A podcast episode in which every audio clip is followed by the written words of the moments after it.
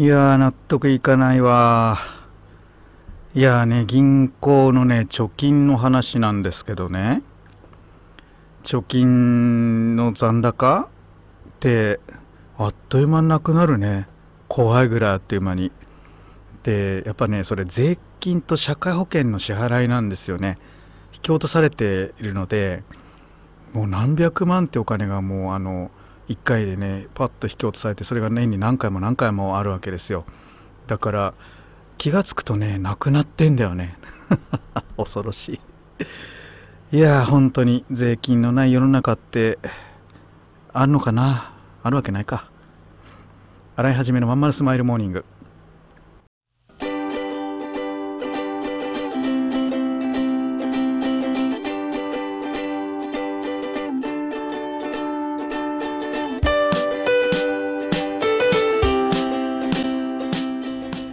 おはようございます。洗いはじめです。洗いはじめのまんまるスマイルモーニング。2023年5月30日火曜日。皆さんいかがお過ごしでしょうか？この番組は毎週火曜日朝8時私洗いはじめがラジオをお聞きいただいているあなたに1週間頑張るための笑顔やモチベーションをお届けするそんな番組でございます。はいそういうわけでですねえっ、と貯金の残高。みんなってどのくらいのペースでチェックする？ねえあれってさカードの引き落としとかができなかったりするとさちょっとやばいよねクレジットレコードとかなんか傷ついちゃうしさ。ねだから本当にもうたっぷり入れといてさ大丈夫だろうと思って去ってみるとうわまずいなんだこの金額みたいな減ってんだよね。うん。はっきり言って週1回とか月1回だとちょっと危ないよね。週2週に1回ぐらいはチェックしとかないと大きな金額がボーンと引き落とされてたりするからね特に今家賃とかがほらバーッと引かれてたりとかするでしょ？まあ普通の家庭だとまあローンローンのね支払いとあとカード。これはすごい危ないよね考えてみたら。なんかいくらいくら下回ったらアラートが来るみたいな機能ってあるんだっけ？なんかそういう風にするか自動的にああそっか。でも給料が振り込まれるからそんな劇的に減るってことはないのか。そっか。まあね僕は本当にその辺がね管理にすごい結構ね苦労してます。はい。んでえーとまあ、この引き落とされた金額を改めてまあ見るわけなんですけどまあ本当にすごいね。やっぱお金に名前書いてなんかどこで使われたのか分かるようになるといいな。うんまあそんなことはできるわけないんでねあれなんだけど。まあ引かれてる金額見るとうまく上手に使ってくれないと困るなって思っちゃいますよね。うん。まあ僕の場合は特にこういうね自分で仕事してるからそういう経済政策も含めてねあとあのなんだっけ民業を圧迫しないでほしいなとかね いろいろ思うところはありますよね。僕らのあの税金であのなんか国が事業やったりとかあんまりしないでほしいなとかねなんか思ったりすることもありますよね。うん。洗い始めのまんまるスマイルモーニング。この番組は東京豊島区池袋 87.8MHz 池袋 FM のスタジオからお送りしております。今日もよろしくお付き合いください。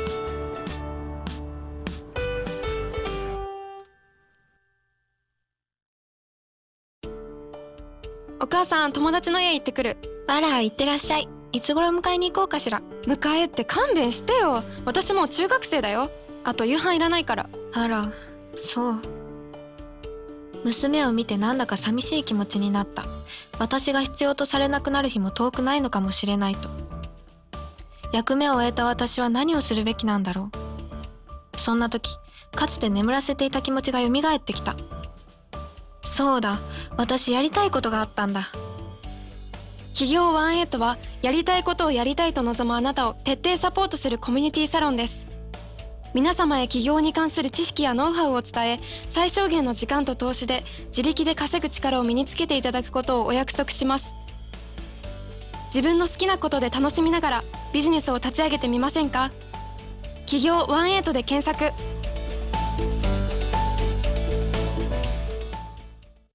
えっとね今日は何について話そうかと考えていたんだけどね。えー、っとねいろいろねあるんですよ。語りたいこと。まあでも経済解説の方が基本的にはお仕事だと思うので簡単に、えー、そっち側から入るとですねまず今日税金の話から入ったからえー、とそれ関連でいきたいんだけど1億円を、えー、とみんな持ってますかっていう話ね。持ってます ?1 億円。えっ、ー、と円っていうかね資産。資産ね。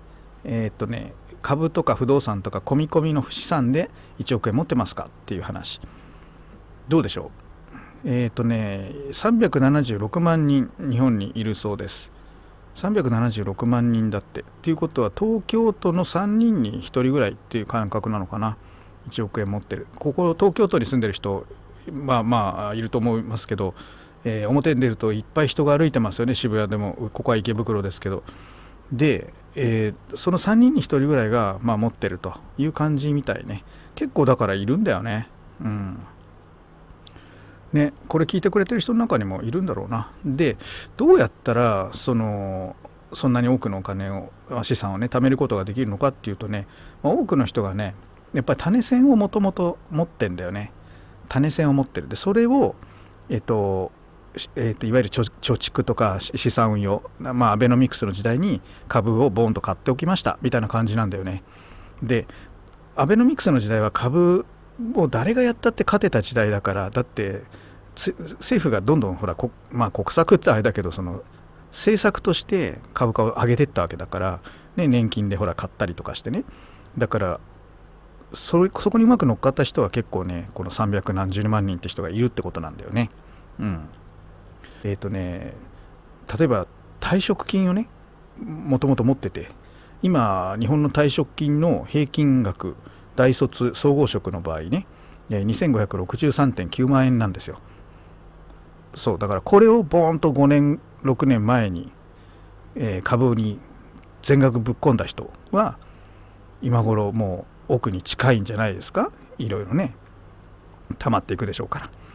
でこうこういう退職金なんかじゃなくてもいわゆるサラリーマン、えー、50代後半だから僕よりちょっと上の世代の、えー、月額のね給与の平均57.19万円かっこ平社員の場合。賞与を含めると平社員の場合ね857万円だって。で部長職管理職になると月収が78.4万円。年収は1326万円。ねなんか日本って賃金安いって言うけどやっぱ大手のサラリーマンっていうのはがっつりもらってんだよね。それでしっかりこう社会保険も払ってるからもう老後も安泰だよね。一方で、まあ、女性をはじめとする、まあ、独身の人たちとか非正規の人とかっていうのが、まあ、200万300万みたいな形になっちゃっててその格差が開いてるっていう話なんだよね。でもこれはまあじゃあお前らもいや頑張れいいんだよみたいな風に強い人たちからは言われるわけだけどまあかなり開いてるのはまあ間違いないよね。うん。でこの種銭を持ってる人たちがこの投資にぶっ込むからさらに膨れ上がって大きな資産を持つと、まあ、1億いかないまでも数千万、えー、7 8千万という資産を持って家も持ってみたいな感じ一方で貧困の方にはまってしまうと、えー、給料1 5 6万の家賃4万円の貯金なくみたいなのがこうななるんだよね。うん、でまあ子育て世代はまあ、給料はあるけど支出も多いので、まあ、一生懸命こう働きながら大変大変ということになっていると。これが今のまあ日本の形のようです。はい、で1億円みんなだから持つにはまず種銭を持たなきゃいけない。だって50万100万の貯金をさ全額株にぶっ込んだところで大したリターン取れないからね。120万ぐらいになってよかったよかったみたいなもんなんだからさ。うん。だからそれじゃあねっていうんでまずその100万をまず事業投資にぶっ込むのがいいと、まあ、起業するねそれで、えー、まあ、稼ぐと。で節約をすると。で資産運用で増やすと、まあ、これがまあ一番正しいやり方だと。いうことにまあなるんだね。世の中の富裕層はでも株式で増やしてる人が一番多いんだって。だからまあこれも繰り返すけどアベノミクスのおかげだよね。うん。今から始める人はこうはいかないだろうと。そうすると今度不動産がいいのか。不動産もね都心は今爆上げしててもうあの1億円だよねマンションはもう。都心はママンション1億。もうそんな感じ。でえっ、ー、と地方に行ってもまあ3000万じゃもう買えなくなってきてるよね地方都市だとね。うん。でじゃあどうするのか。老後お金ない人どうするのか。今まではあの空き家がいっぱい空くから家賃下がるんじゃないかとかね少子化だからあの家買っても損するんじゃないかなんていうふうに言われてたけどそ意外とそんなことはなく都心は上がり続けてるし、えーと、さらに外国人がどんどん入ってくるから住宅事情は意外と悪くならないっていうね、うん、これがもっと移民の移民の施策って日本はちょっとどうなるか分かんないけど人口が増えてくるようなことになるとまあ、外国人とかあの若者単身世帯が入るようなその安いマンション、ね、だけではなくてファミリータイプのマンションというのがどんどん足りなくなってくるから家賃上がっていく傾向があるよね。今その若者タイプのねあの若者タイプって言わないけどそのいわゆる単身の、ね、人用のマあのアパートマンションよりもファミリータイプに、ね、する方があの需要があるっていうんでどんどん改築してるマンションあるよね、うん、だから今後もあんまりその家賃っていうのはまあ上がることはあってもなかなか下がることはないんでしょうね。はい。まあ、言いたかったことというのは事業投資をまずしっかりしてそこから上がってくるお金を、えー、いわゆるこういう株だとか不動産だとかの投資に、まあ、計画的に回していった人っていうのが1億円持ってる人ってことになるのかな。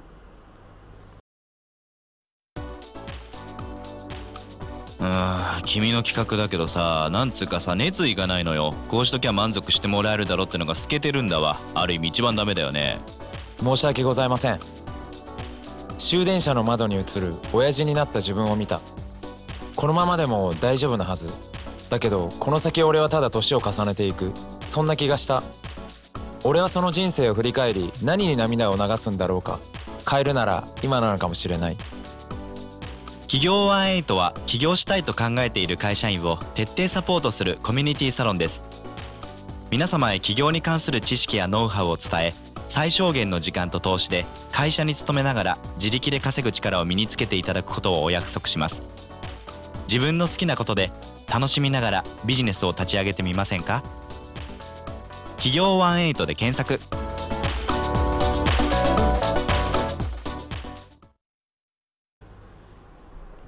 はいそういうわけでエンディングです。ごめんなさいね。なんか中盤のコーナーでなんかグツグツ言って結局何が言いたかったんだか分かんなくなってるけど。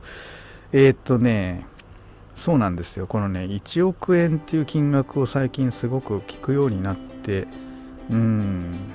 みんながどうなのかななんて思ってねちょっと話してみたんだけど、えー、僕の周りにはねそういうの持ってるそのくらい持ってる人なんて当たり前のようにゴロゴロいるからさね。まあこのラジオ聞いてくれてるみんなはどうなんだろうななんてちょっと思ったところなんだよね。うん。まあいいや。でえっ、とねラジオのスタイフってとこであのバックナンバーで配信してるんですけどコメントたくさんいただいてます。ありがとうございます。レターっていうんだかなこれは。えっ、ー、とね結構たくさんいただいて。嬉しい限りです。えっ、ー、と物が溢れてる時代物そのものがいいから買うというよりは裏にあるストーリーに惹かれるから買うんですね。ってコメントいただいたりとかね。えーとあと実際についたコメントなんかでも手張りの話とかね。うん。やっぱ最初は基本みたいな話をしたらこういうコメントいただきました。本当に嬉しく思います。うん。みんなそうそうだから事業投資してさこう何ていうのお金がこう思うように稼げない時ってあると思うんだけどその時はね常にやっぱり基本を見ることなのね。で僕も会員さんでもうどうしてこうなどうして売れないんだみたいな形でまあそのうーんなんかすごいこう メールをこうバーッとぶつけってこられるわけだけどそんな時も僕は一旦一旦感情をこう自分自身落ち着けてその人にやってることをこうチェックしていくともうもう完全に基本から外れちゃってるケースがやっぱ多いです。うん、しょうがないよね。外れちゃったらもうそりゃ売れなくなってっちゃう。